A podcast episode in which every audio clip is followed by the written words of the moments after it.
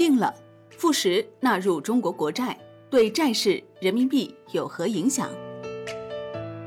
香港万德通讯社报道，九月二十五号，富时罗素公司宣布将于二零二一年十月将中国国债纳入富时罗素全球政府债券指数，纳入的生效日期将在二零二一年三月最终确认。多家机构估计。纳入以后，中国国债有望吸引更多外资流入，规模或远超纳入摩根大通旗舰全球新兴市场政府债券指数系列带来的流量。据渣打银行估算，当前跟踪富时罗素世界政府债券指数的全球资金总量约在二点五万到三万亿美元。如果按中国政府债券纳入权重约百分之五点七计算，中国债券市场将迎来一千四百亿到一千七百亿美元的增量资金。高盛则表示，如果中国债券在 WGBI 指数中占百分之五点七的权重，可能会推动一千四百亿美元流入中国国债市场，从而为人民币提供进一步的支撑。高盛预测称，如果中国债券被分阶段纳入的时间为二十个月，那么每个月的资金流入将在七十亿美元左右。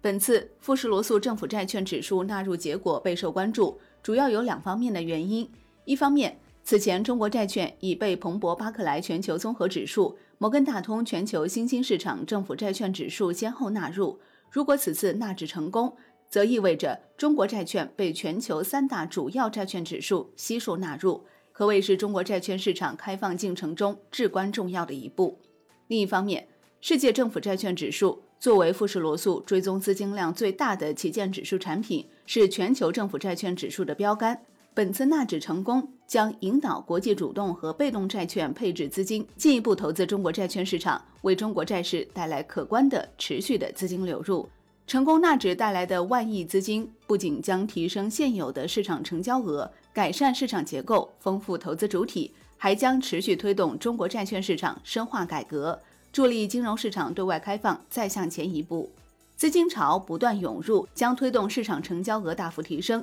北京时间周五上午六点三十九分，离岸人民币对美元上涨百分之零点二五，达到六点八零八七。纽约时间周四尾盘，离岸人民币在跌至近两周低点六点八四六二后，回升至六点八二六八。富时世界国债指数目前覆盖于二十个国家，追踪固息本币投资级主权债券的表现。该指数自一九八六年起编制。截至今年七月末，市值约二十四点八万亿美元。据汇总中债和上清所的数据，截止八月末，境外机构持有两点八万亿元人民币的在岸债券，持有的国债比例约占百分之九点二，自一年前的百分之八点三进一步攀升。部分机构预计，中国市场若被纳入富时世界国债指数，又将带来千亿美元左右的流入。西部证券表示。外资大幅流入，一方面是由于国内外利差较大，目前中美十年期国债利差超过二百四十个基点，中国经济基本面率先复苏，人民币升值提高了中国债券的投资价值；另一方面，也受到国内债券对外开放程度提升的影响，目前的中美利差位于历史最高值附近，中国国债对于外资的吸引力也比较大。值得注意的是，富时罗素世界政府债券指数大概率将中国政府债券纳入。也将引发部分海外投资机构对中国国债由熊转牛的预期，却被国内金融机构泼了冷水。申万宏源证券发布最新报告指出，尽管今年以来海外机构持有中国国债的增速持续放大，却未必能有效扭转五月份以来债市调整的趋势。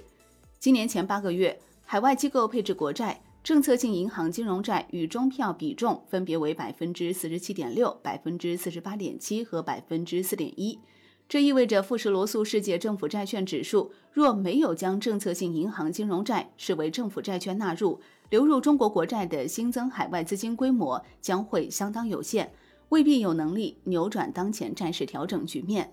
二十一世纪经济报道记者多方了解到，不少海外资本对此早已制定双面下注策略。若中国国债价格持续走低，导致收益率走高，他们将逢低加仓，博取更高的持有到期收益率；反之，国债价格走高，他们先采取高抛策略，锁定价差收益，择机逢低买入，继续获取持有到期的高收益率。美国大型债券投资型对冲基金经理向记者直言，只要人民币汇率持续坚挺，与中国经济复苏基本面稳健，就会从战略层面加仓人民币债券。因为当前高信用评级、相对高收益率的优质主权债资产实在不多了。